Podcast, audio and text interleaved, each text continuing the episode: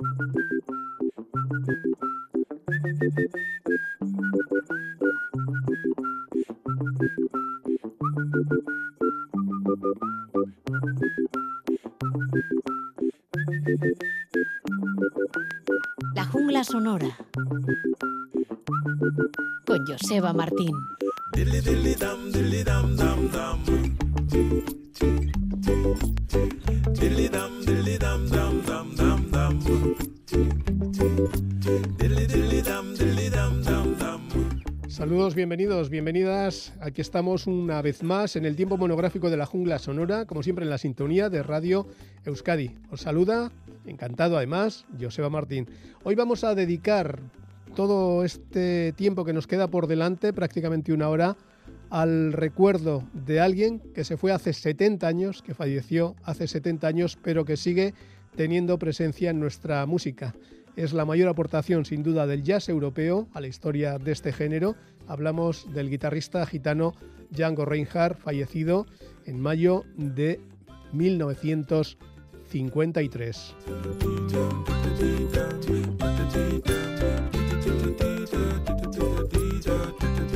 Y más allá de repasar su trayectoria, su discografía, sus momentos más brillantes, nos vamos a reunir con Jerónimo Mateo, seguramente el luthier que más sabe en todo el estado en lo que tiene que ver con las guitarras del jazz manouche, las guitarras de la marca Selmer, que es la marca que utilizó Django Reinhardt durante su vida artística. Seguro que hay muchas historias que contar.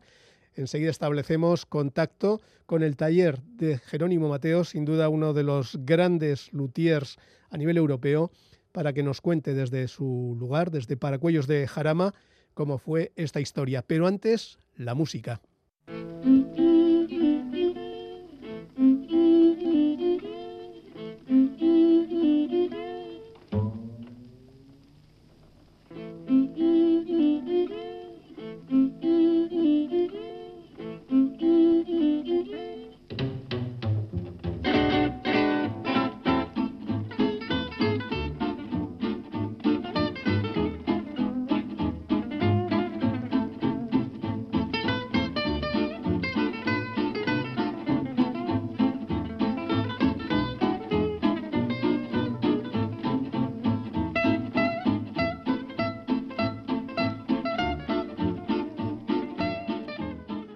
Saludamos ya a nuestro invitado, Jerónimo Mateos. Bienvenido a la Jungla Sonora, aquí a Radio Euskadi, desde tu taller de Paracuellos.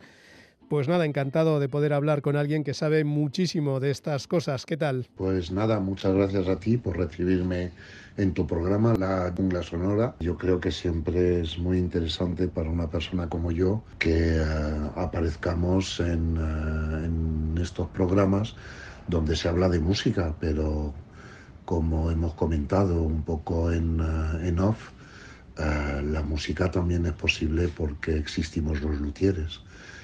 A mí me resulta muy atractivo que uh, poder explicar a los músicos parte de mi trabajo. Así que nada, muchísimas gracias a ti. Vamos a empezar, si te parece, por el principio. ¿Cuál es, de manera breve, la historia de las guitarras Selmer en relación con Django Reinhardt? Bueno, la historia mmm, de Selmer con relación a Django es una historia bastante curiosa y sobre todo es una historia que hoy está muy, uh, muy poco conocida en lo que fue su realidad.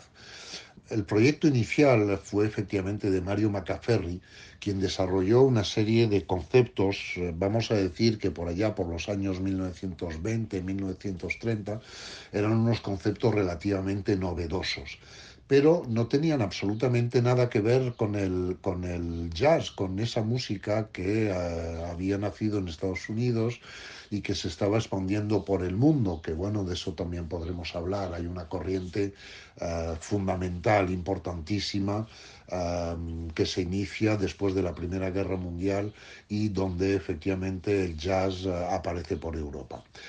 Caferri desarrolla un concepto que realmente lo que buscaba era que una guitarra clásica de hecho, el modelo que, que, o uno de los modelos que él diseñó era, eh, la llamaba guitarra española, fuera más duradera en el tiempo y sobre todo que tuviera dos características que para él eran fundamentales.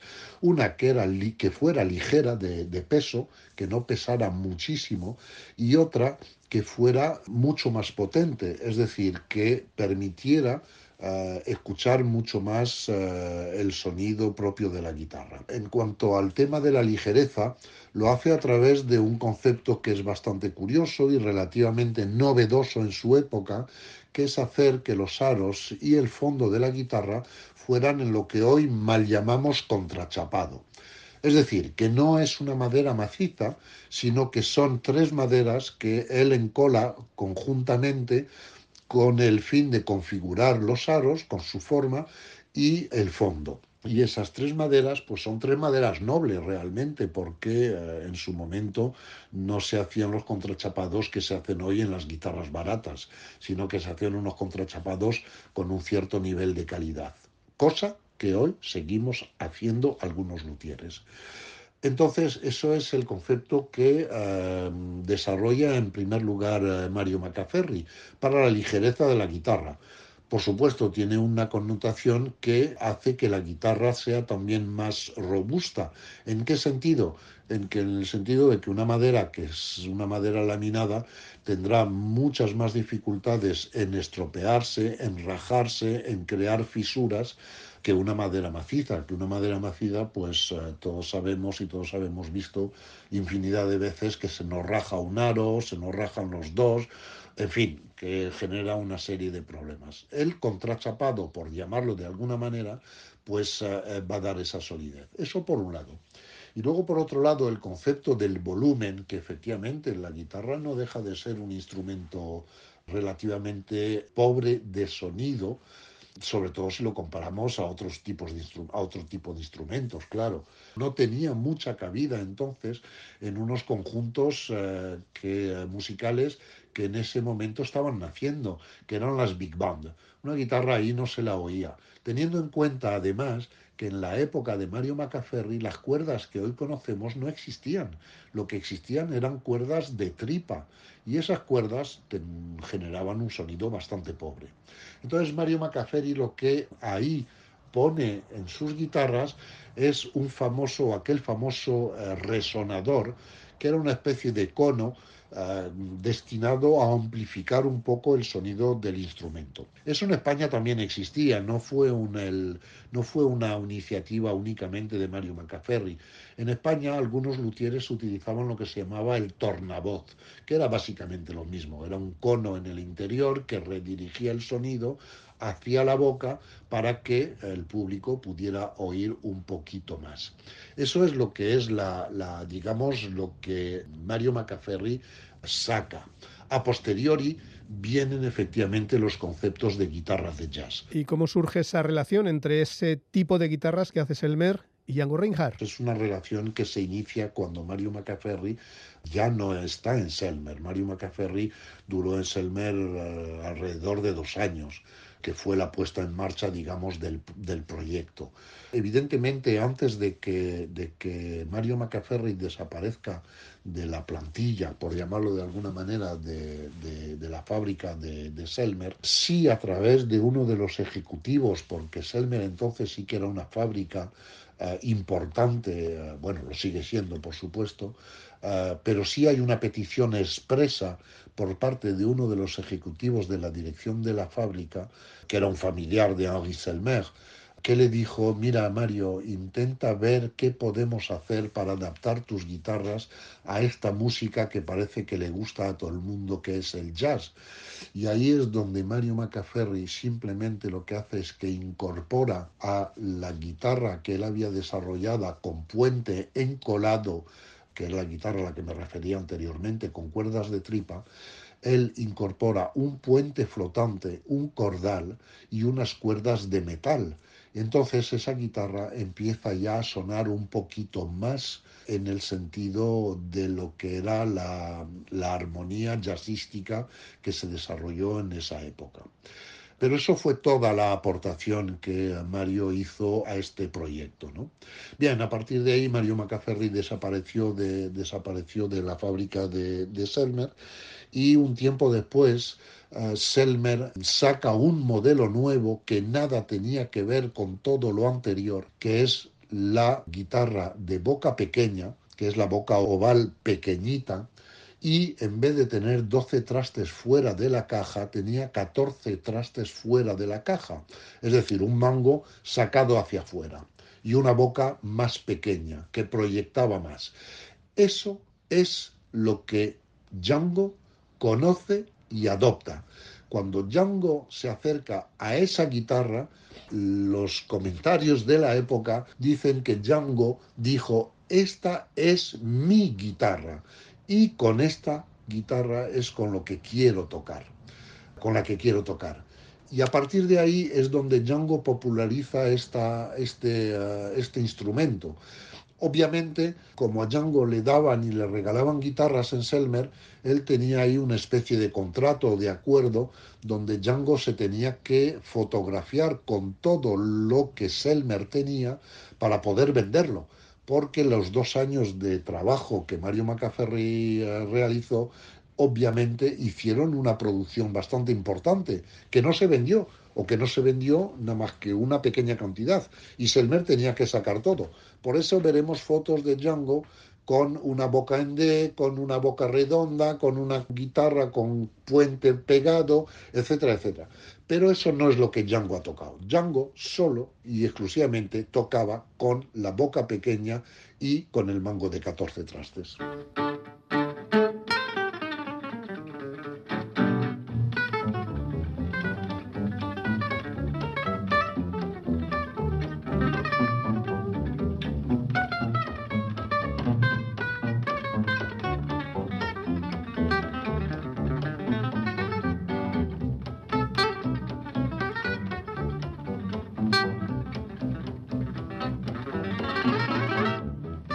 Seguimos hablando del legado de Django Reinhardt. ¿Cuál es, Jerónimo, desde el punto de vista de un luthier, como es tu caso, los elementos de la guitarra que hacen tan peculiar y reconocible el sonido de Django? Las peculiaridades que tienen estas guitarras con respecto a lo que conocemos habitualmente o al tipo de guitarras que conocemos habitualmente para obtener eh, el sonido tan característico de estas guitarras es una, una peculiaridad única.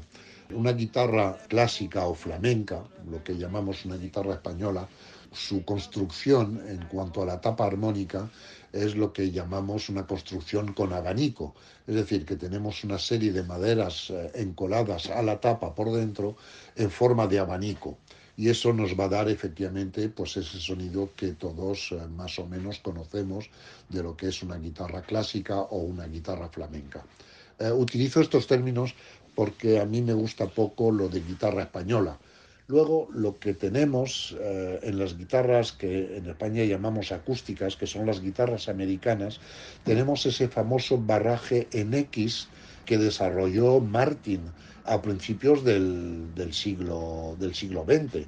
Y lo llamamos barraje en X porque hay dos barras principales que están cruzadas en forma de X y que también nos dan un sonido peculiar, que es el sonido acústico eh, para, para, la música folk, para la música country, etcétera, etcétera.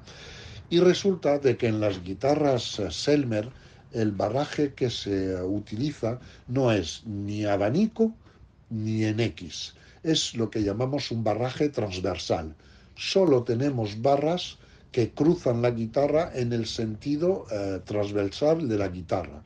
Podemos tener varias barras. Eh, lo normal es tener cinco barras armónicas transversales, pero algún modelo pues puede tener una menos eh, o tener alguna configuración. Bueno, pues ese barraje transversal es el que nos va a dar ese sonido que se ha asociado mucho con el jazz y que es el que Django adoptó totalmente porque nos genera unas eh, características muy curiosas. Primero, nos genera unos agudos y unos medios muy potentes y unos bajos un poco más recortaditos.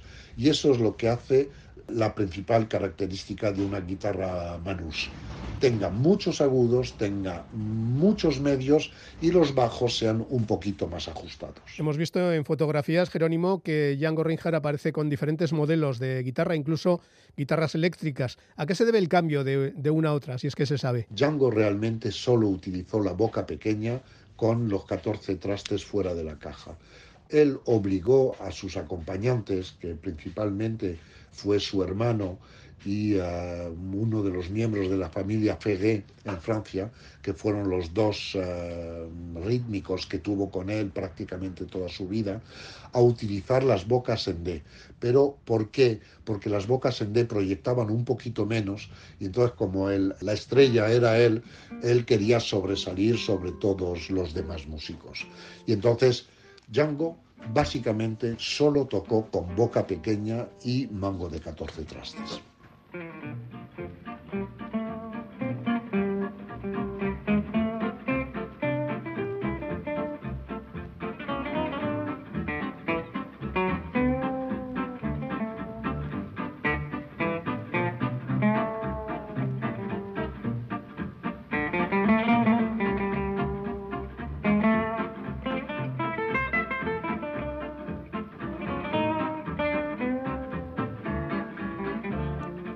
En el taller donde trabajas mano a mano con tu hijo Federico, ha realizado, según creo, una veintena de réplicas de las guitarras Elmer.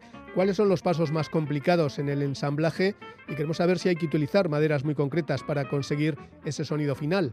Bueno, una de las características que yo he procurado hacer es efectivamente eh, elaborar modelos que puedan uh, satisfacer el gusto de, de, de, de, muchos, de muchas personas. ¿no?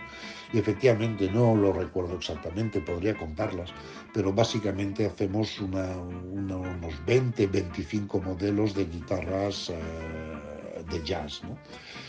Me refiero a modelos donde la diferencia básicamente es si es boca pequeña o boca en D, uh, si los aros y el fondo son de una madera u otra madera en cuanto a la tapa, básicamente casi todos los modelos incorporan una tapa de abeto y solamente un modelo uh, incorpora una tapa, una tapa de cedro. Uh, sí, claro, utilizamos maderas concretas para cada modelo. Hombre, el estándar que yo tengo son aros y fondo en palo santo, que era un poco lo que Selmer en su momento uh, proponía también. Ellos proponían solo un modelo y en vez de ser palo santo de la India lo que proponían entonces era palo santo de Río. Que bueno, hay pequeñas diferencias, uh, un palo santo de Río es un poquito más denso que el palo santo de la India, pero yo creo que en el fondo hay que tener un oído muy, muy, muy fino para notar pequeñas diferencias. ¿no? Bien, pues yo propongo desde el palo santo de la India, por, propongo uh, un nogal español que es magnífico, propongo un arce que luego teñimos o no dependiendo del cliente, proponemos también uh, una construcción con un pauferro que es un primo del palo santo de Río y así sucesivamente. Lo que hacemos en todos nuestros modelos es respetar una de las características que Selmer tenía, que los mangos son de nogal. Muchos luthieres que hacen este tipo de guitarras por ahí no utilizan el nogal para los mangos, sino que utilizan un cedro o una caoba, que es una madera más blandita. Nosotros nos ceñimos a lo que Selmer hacía. Y básicamente el 98% de las Selmer que uh, se hicieron, se hicieron con mangos de nogal. Y eso es lo que nosotros respetamos. En cuanto al resto, esto genera, cada, el uso de cada una de esas maderas que te he comentado, genera diferencias o pequeñas diferencias en el sonido. Y eso pues uh, es lo que permite que cada cliente pues puede elegir un poquito lo que más le gusta. Queremos saber también, Jerónimo, cuánto tiempo se necesita, cuánto tiempo empleáis tu hijo Federico y tú para fabricar una guitarra Jazz Manús y cómo es el proceso previo para crear esos planos con medidas exactas de cada elemento. Bien, en cuanto a los tiempos que nosotros barajamos, eh, básicamente son dos tiempos. El tiempo efectivo en cada guitarra y el tiempo, digamos, uh, natural, es decir, los días naturales que transcurren desde el momento en que empezamos una guitarra hasta el momento que esa guitarra está acabada. y el tiempo efectivo es el tiempo de horas dedicados exclusivamente a esa guitarra. ¿Cuál es la diferencia? Pues la diferencia es que en el tiempo natural tenemos los tiempos de espera de secados de cola, de secados de barnices cuando llegamos al final, etcétera, etcétera. Y el tiempo efectivo son las horas que pasamos de verdad en la guitarra, porque mientras que la tenemos a espera, pues el tiempo no pasa de, de otra manera. Bueno, pues contestándote a uno y a otro tiempo, nosotros para eh, construir una guitarra tardamos entre 10 y 12 semanas de tiempo natural, desde que empezamos hasta que podemos entregarla a un músico. Y de horas efectivas en cada guitarra estamos entre 85, 90 a 120, 130 horas en cada guitarra, que son unos tiempos eh, enormes. ¿no? Los detalles eh, de que se que hay que tener en una construcción artesanal, pues te llevan efectivamente a estos, a estos tiempos. Y esa es nuestra realidad cotidiana. Así que más o menos cuando alguien nos encarga una guitarra, pues tiene que esperarse casi tres meses para poder tenerla, más o menos. Bueno, en cuanto a planos, pues, mira sinceramente, Joseba, no existe en mi taller ningún plano de ninguna de estas guitarras. ¿Qué es lo que hice en el pasado? Pues en el pasado tuve la oportunidad de desmontar una Selmer original que me trajeron que, habían, que la habían reventado y la habían roto. Muy poquitos luthieres han tenido esta probabilidad, muy poquitos, porque quien tiene una Selmer original no suele dejarla en ningún taller. Entonces yo tuve esa suerte, me trajeron una guitarra que le habían roto la tapa eh, armónica y que tuve que reconstruirla. Al reconstruirla, como la tuve que desmontar, que no romper, que es diferente, pues evidentemente eh, al quitar la tapa, al desmontar el mango, al sacar el diapasón, al sacar eh, los aros de su alojamiento, pues tuve la oportunidad de poder tomar todas las medidas de eh, esa guitarra. Esa guitarra era concretamente la Selmer 452. Yo copié todo eso y hoy por hoy sigo eh, construyendo todas mis guitarras en base a las cuotas que yo saqué de la número 452 y el resultado es eh, el que hoy por hoy tenemos, que está muy cerca del sonido que podía producir esas guitarras en, en origen cuando se construían.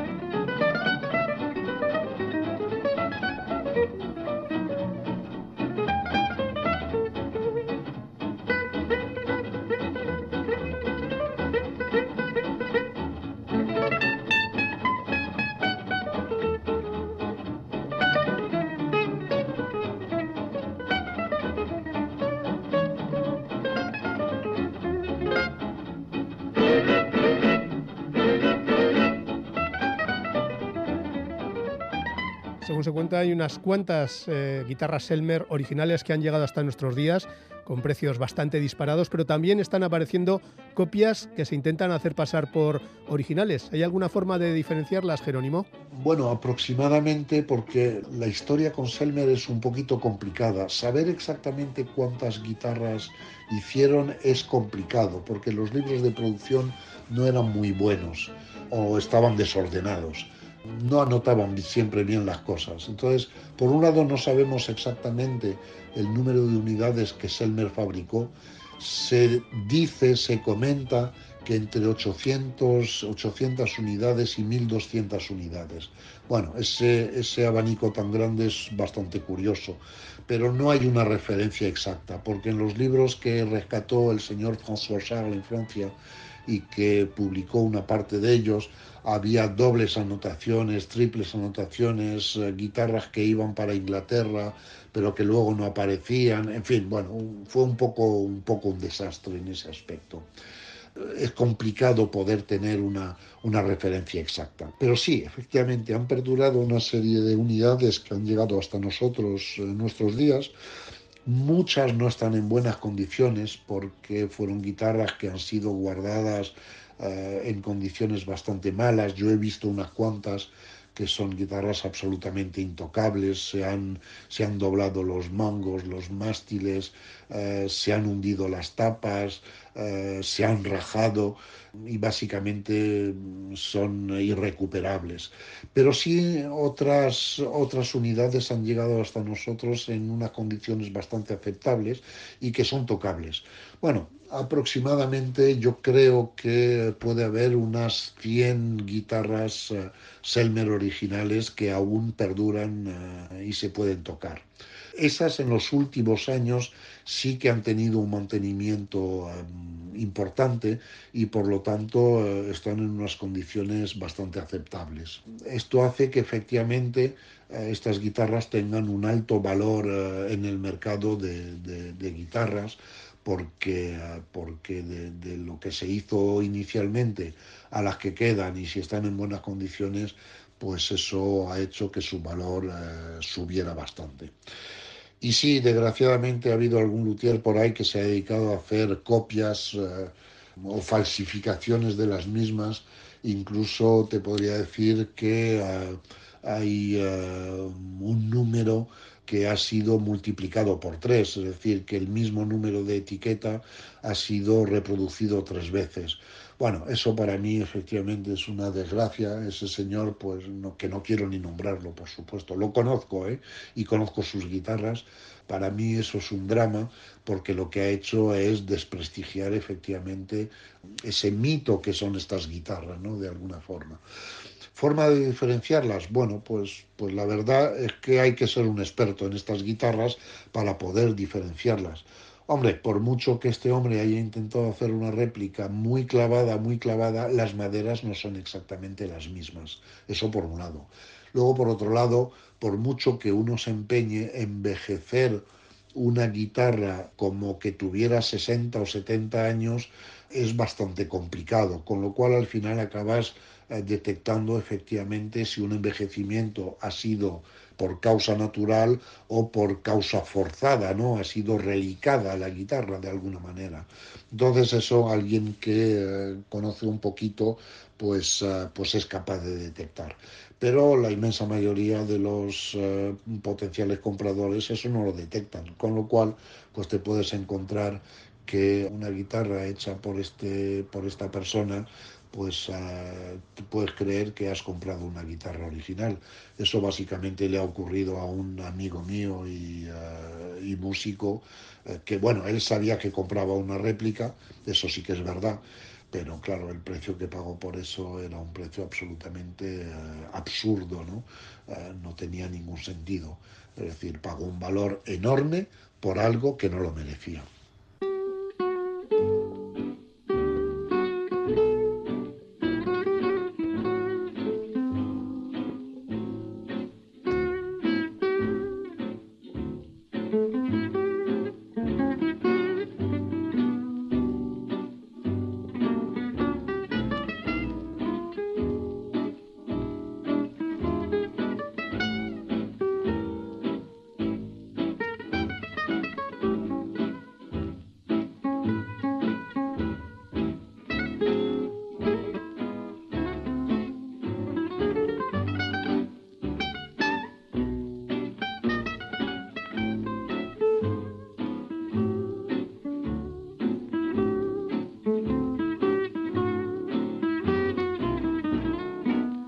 Sabido que Django tenía dos dedos de la mano izquierda inutilizados a raíz de un incendio en su caravana. ¿Cómo era posible que tocara de, de aquella manera, con aquellos solos tan vertiginosos? Bueno, lo de la mano de Django es el mito absoluto, pero absoluto. yo creo que si no se hubiese dado esa circunstancia, Django jamás hubiese sido lo que, lo que ha sido y lo que ha llegado a ser y lo que sigue siendo.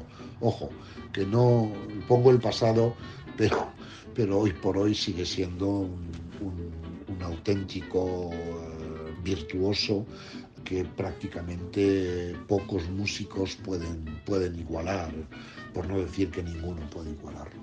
Django, que era un, músico gitano que, ah, bueno, cuyo instrumento era el banjo, él tocaba el banjo, él no tocaba la guitarra.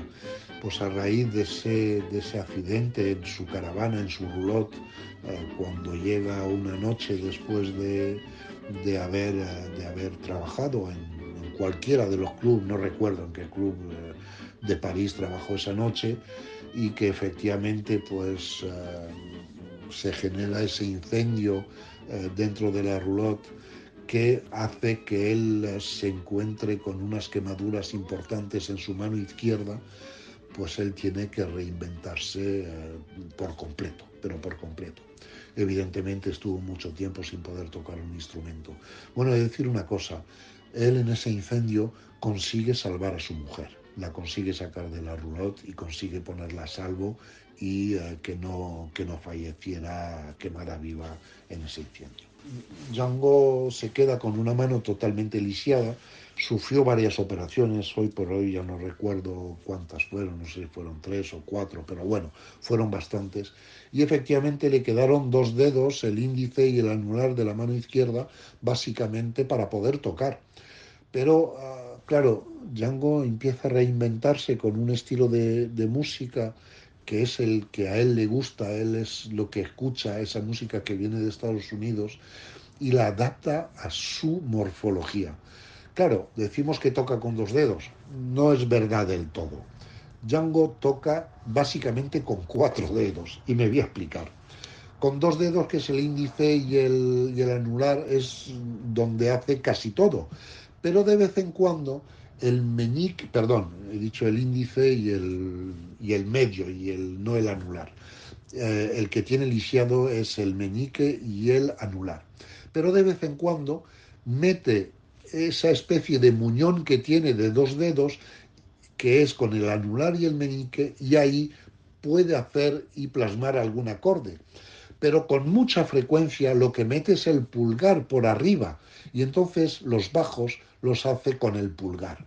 Por lo tanto, él desarrolla una técnica que es muy adaptada a su mano, a su mano estropeada, y consigue efectivamente unos efectos absolutamente brutales. Es decir, tanto de virtuosismo como de velocidad, como de meter notas. Pero no olvidemos una cosa, Joseba, hay otra mano, y esa no es la menos importante, que es la mano derecha. Y toda la técnica que Django desarrolla con la mano derecha en el tañir de las cuerdas o en la rítmica que es capaz de imprimir con su mano derecha y con la púa es absolutamente brutal. A mí me preguntan a veces mucho los músicos, bueno, ¿y cómo conseguía? Pues mira, esto es muy sencillo. Olvídate de tu mano izquierda, trabaja la mano derecha. Cuando hayas conseguido con la mano derecha imprimir la rítmica que Django era capaz de hacer, entonces empieza a trabajar tu estilo de mano izquierda y conseguirás efectivamente un estilo absolutamente impactante. No olvidemos, la mano derecha es absolutamente fundamental y eso es lo que Django se trabajó durante meses y meses y meses hasta conseguir pues prácticamente la perfección en la ejecución de la música.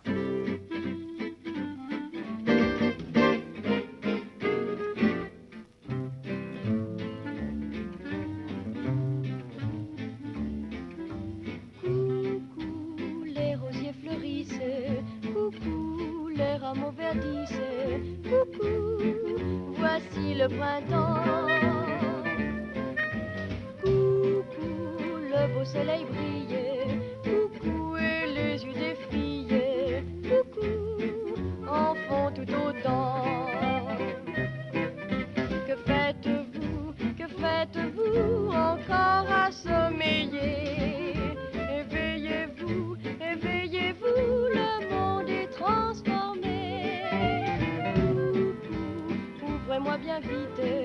coucou mon cœur vous invite, coucou, il faut nous aimer.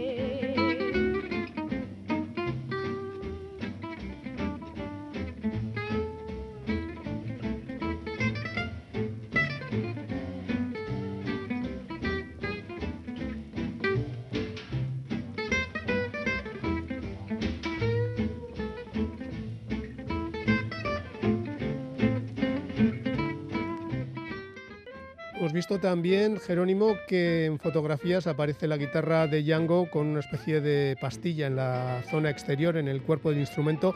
¿De qué forma podía ayudar la tecnología de la época al sonido de Django? Bueno, pues uh, sí es verdad que en la época de Django era muy difícil amplificar instrumentos, había pocos, pocos recursos, nada comparable a lo que podemos tener hoy en día, ¿no?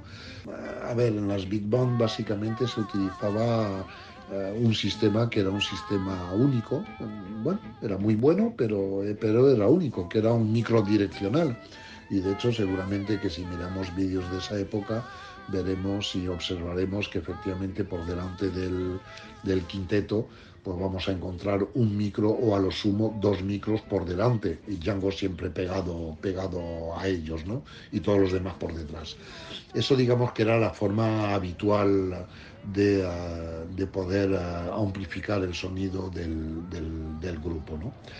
En esa época también efectivamente se crean lo que se llaman uh, el steamer, que es una marca, es no steamer no es que sea una tecnología, sino que es una marca. Y el steamer no es ni más ni menos lo que llamamos hoy un micrófono magnético, es decir, el micrófono de una guitarra eléctrica por aquella época de los años 20, 30, pues empieza a amplificar instrumentos, los americanos desarrollan parte de los micros magnéticos de las guitarras en Gibson y por ahí, y en Europa pues lo que tenemos es eh, efectivamente esa marca que lo que hace es una caja y dentro de esa caja con unas patillas para sujetarlo alrededor o sobre la boca de la guitarra, pues permite simplemente amplificar, uh, amplificar uh, el sonido de la guitarra. Y bueno, esa es la tecnología. Era un poco invasiva y un poco molesta, pero era lo que había. Esto Django lo utiliza un poco al final, porque en los inicios, como he comentado antes, básicamente lo que se utilizaban eran micros direccionales.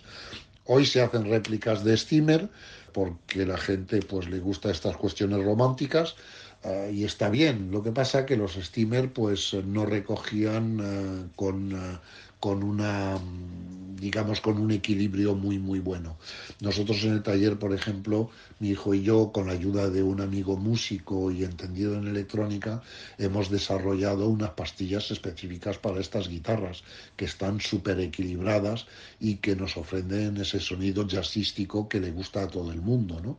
Y eso es lo que nosotros ofrecemos en nuestras guitarras. Por otra parte, y dada la importancia de la música de Django en nuestros días, hay festivales, hay artistas, hay películas, documentales, libros, cómics, partituras, de todo. Hay mucha demanda de este tipo de guitarras del jazz manus en el circuito de los luthiers o quizá en el circuito de las grandes marcas de fabricantes. Lo que ha ocurrido con este tipo de músicas es pues, una cosa que, que, que ha ocurrido en casi todo, ¿no? Tuvo sus años eh, en los cuales cuando Django tocaba, en los cuales pues esta música era importantísima. Luego vino un periodo de olvido donde prácticamente esto desapareció y desde hace unos 20 años hubo resurgimiento y uh, hemos vuelto a tener otra vez esta, importancia de, este tipo de música. ¿no? He de decir una cosa que es importantísima. En la época de Django la gente no iba a escuchar un concierto de Django. Creo que eso es un concepto que tenemos a veces ligeramente equivocado hoy en día. Lo que la gente hacía era otra cosa. La gente salía a bailar y Django no tocaba realmente para que le escucharan a él y su virtuosismo. Django tocaba para que la gente en un salón, en una sala, bailase. No había teles, apenas la gente podía escuchar la radio y por lo tanto la única forma que tenían de divertirse era esa.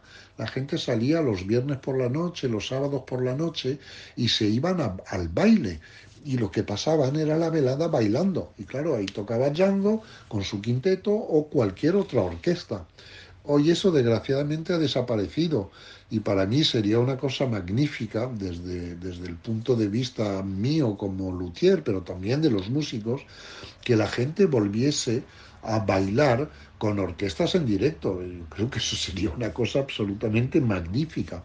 Y no tanta televisión, no tanta discoteca o tanto no sé qué. Pero bueno, eso es una opinión y que cada cual haga con ella un poco lo que sea. Bien, en cuanto a la demanda de estas guitarras, pues uh, ocurrió un fenómeno bastante curioso. A partir de, los años uh, 2000, 2005, 2007, 2008, esta música vuelve a estar de moda y efectivamente pues eh, se genera una gran demanda de este tipo de, instrumentos, tanto en el circuito de luthieres artesanos como en el circuito de marcas, digamos, industriales.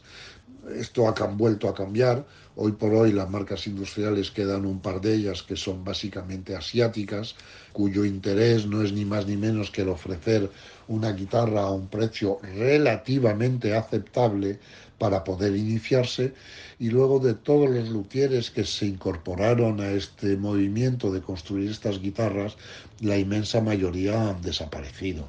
Es decir, han dejado porque fabricaban muy pocas unidades uh, al año y entonces satisfacían realmente una demanda muy cercana a ellos en sus ciudades, etcétera, etcétera.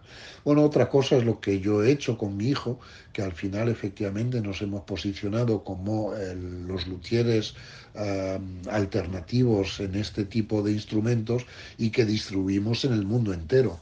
Uh, pero claro, resulta de que nosotros fabricamos entre 8 y 10 de estas guitarras mensualmente, lo cual podemos efectivamente um, abastecer una parte del mercado que demanda guitarras estilo manús artesanales y podemos satisfacer esa demanda. En este sentido, en Francia habían existido dos, tres luthieres, pero básicamente han desaparecido y me he quedado, básicamente con mi hijo nos hemos quedado uh, como prácticamente únicos y hoy por hoy pues somos los constructores de guitarras que más podemos ofrecer a un distribuidor en Estados Unidos, en Alemania o en Australia, que tenemos en estos países, ¿no? Uh, el resto pues ya se ha convertido un poco eh, en anécdota, ¿no?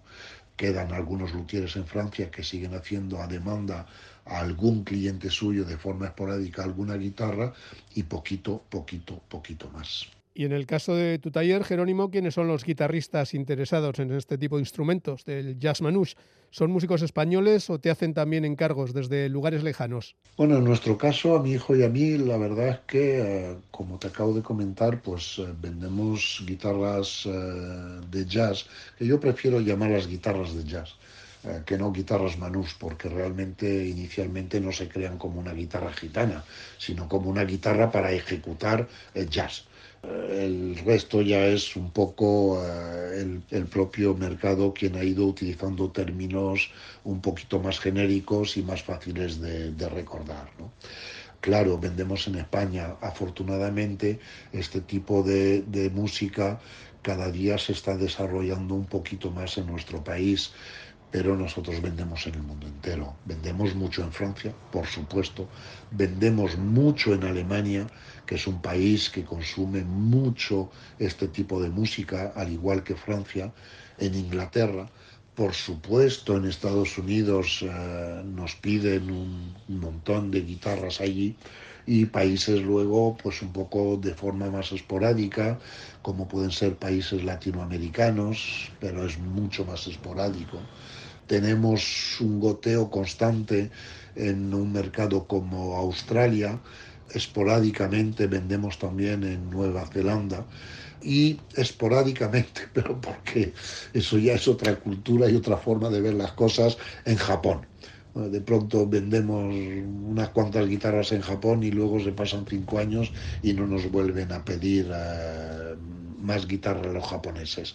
Pero también estamos presentes en Japón.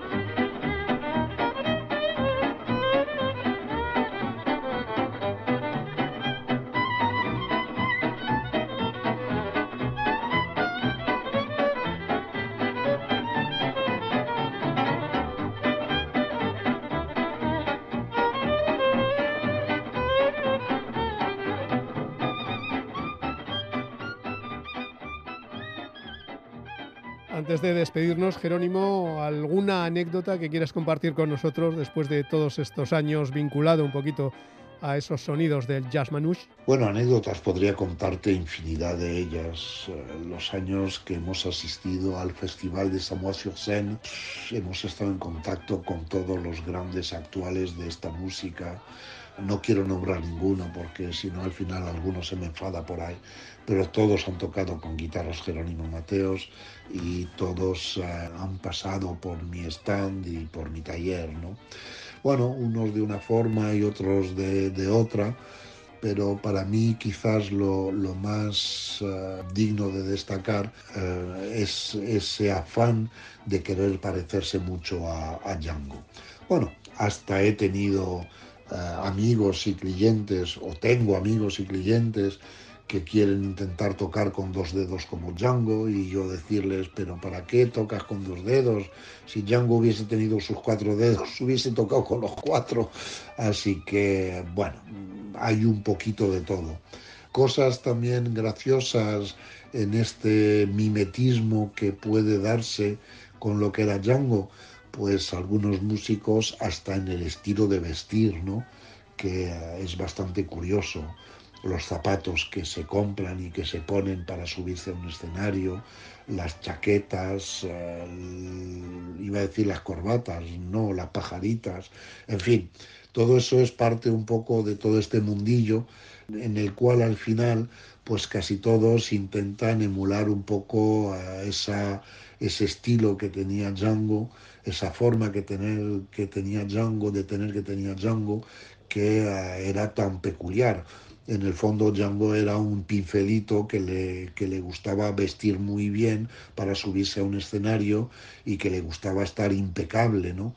Bueno, pues eso de alguna forma mm, se retransmite hoy en día. Ya por último, Jerónimo, ¿alguna cuestión que se nos haya quedado en el tintero que quieras compartir con nosotros? Bueno, mira, Joseba, yo te diría que hay cosas que a nivel de la música eh, a mí me parecen importantísimas y que eh, yo personalmente he hecho, un poquito en falta.